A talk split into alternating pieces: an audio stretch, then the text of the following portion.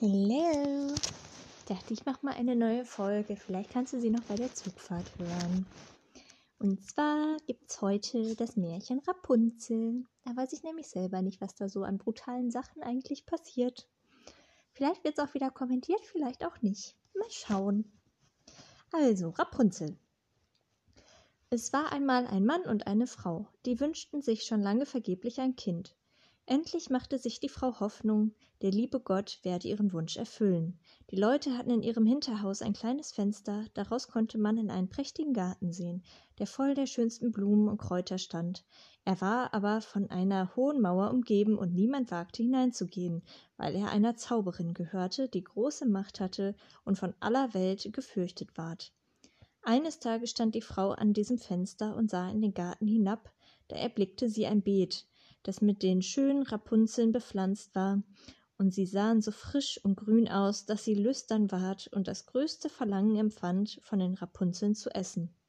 Das Verlangen nahm jeden Tag zu, und da sie wusste, dass sie keine davon bekommen konnte, so fiel sie ganz ab, sah blass und elend aus. Da erschrak der Mann und fragte Was fehlt dir, liebe Frau? Ach, antwortete sie, wenn ich keine Rapunzeln aus dem Garten hinter unserem Haus zu essen kriege, so sterbe ich ist gar nicht dramatisch.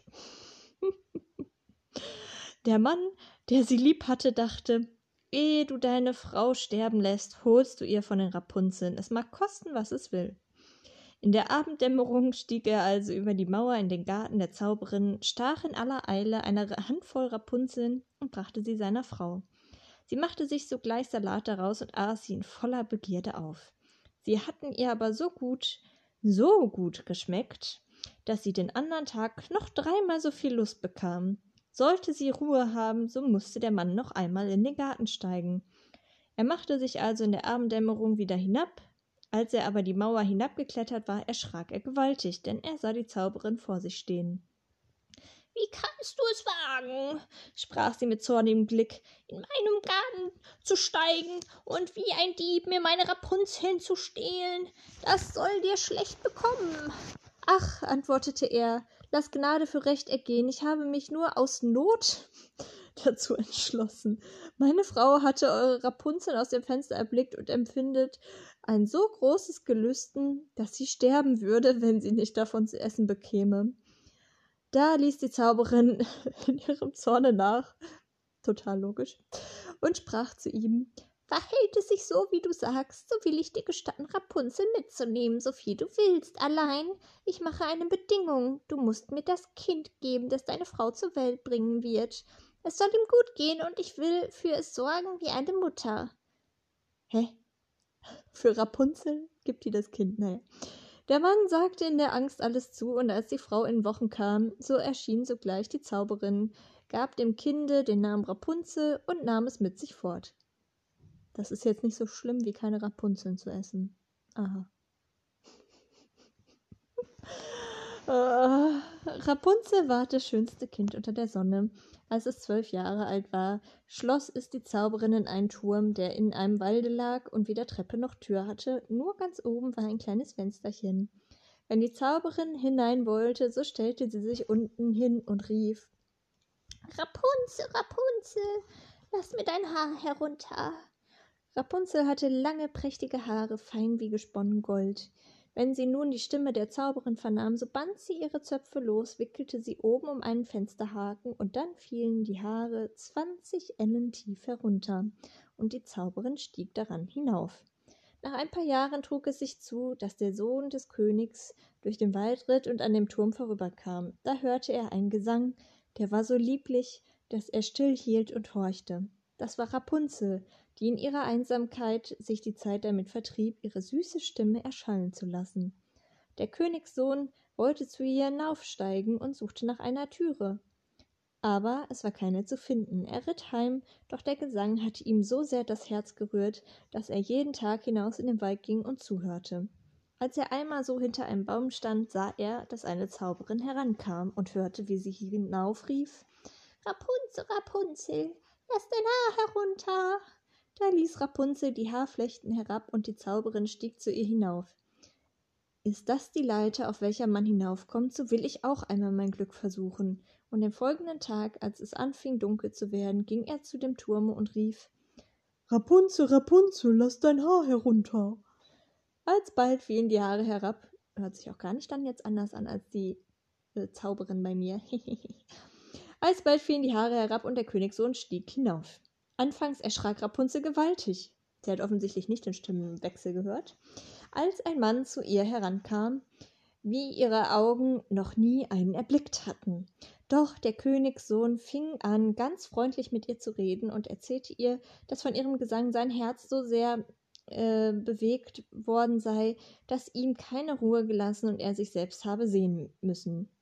Da verlor Rapunzel ihre Angst, und als er sie fragte, ob sie ihn zum Manne nehmen wollte, und sie sah, dass er jung und schön war, so dachte sie, der wird mich lieber haben als die alte Frau Gothe, und sagte ja und legte ihre Hand in seine. Sie sprach Ich will gerne mit dir gehen, aber ich weiß nicht, wie ich herabkommen kann. Wenn du kommst, so bring jedes Mal einen Strang Seide mit, daraus will ich eine Leiter flechten, wenn die fertig ist, so steig ich herunter und du nimmst mich auf dein Pferd. So verabredeten sie, dass er bis dahin alle Abende zu ihr kommen sollte, denn bei Tag kam die Alte. Die Zauberin merkte auch nichts davon, bis einmal Rapunzel anfing und zu ihr sagte Sag sie mir doch, Frau Gothe, wie kommt es nur, sie wird mir viel schwerer heraufzuziehen als der junge Königssohn, der ist in einem Augenblick bei mir. Das ist schön blöd. Naja. Ach du gottloses Kind, rief die Zauberin, was muss ich von dir hören? Ich dachte, ich hätte dich vor aller Welt geschieden und du hast mich doch betrogen. In ihrem Zorne packte sie die schönen Haare der Rapunzel und schlug sie ein paar Mal um ihre linke Hand, griff eine Schere mit der rechten und ritsch ratsch waren sie abgeschnitten und die schönen Flechten lagen auf der Erde. Und sie war so unbarmherzig, dass sie die arme Rapunzel in eine Wüstenei brachte, wo sie in großem Jammer und Elend leben musste. Denselben Tag aber, wo sie Rapunzel verstoßen hatte, machte abends die Zauberin die abgeschnittenen Flechten oben am Fensterhaken fest, und als der Königssohn kam und rief Rapunzel, Rapunzel, lass dein Haar herunter. So ließ sie die Haare hinab, der Königssohn stieg hinauf, aber er fand oben nicht seine liebste Rapunzel, sondern die Zauberin, die ihn mit bösen und giftigen Blicken ansah. Aha, rief sie höhnisch, Du willst die Frau Liebste holen, aber der schöne Vogel sitzt nicht mehr im Nest und singt nicht mehr. Die Katze hat ihn geholt und wird dir auch noch die Augen auskratzen. Für dich ist Rapunzel verloren, du wirst sie nie wieder erblicken. Der Königssohn geriet außer sich vor Schmerz, und in der Verzweiflung sprang er den Turm herab. Das Leben brachte er davon, aber die Dornen, in die er fiel, zerstachen ihm die Augen. Hä?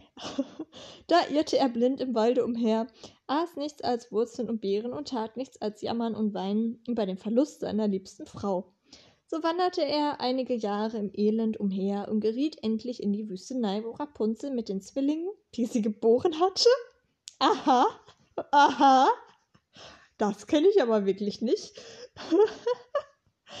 einem Knaben und Mädchen kümmerlich lebte. Vor allem, wie hat sie die in der Wüstenei durchgebracht? Und Sex vor der Ehe. Die Gebrüder Grimm. Ne, ne, ne.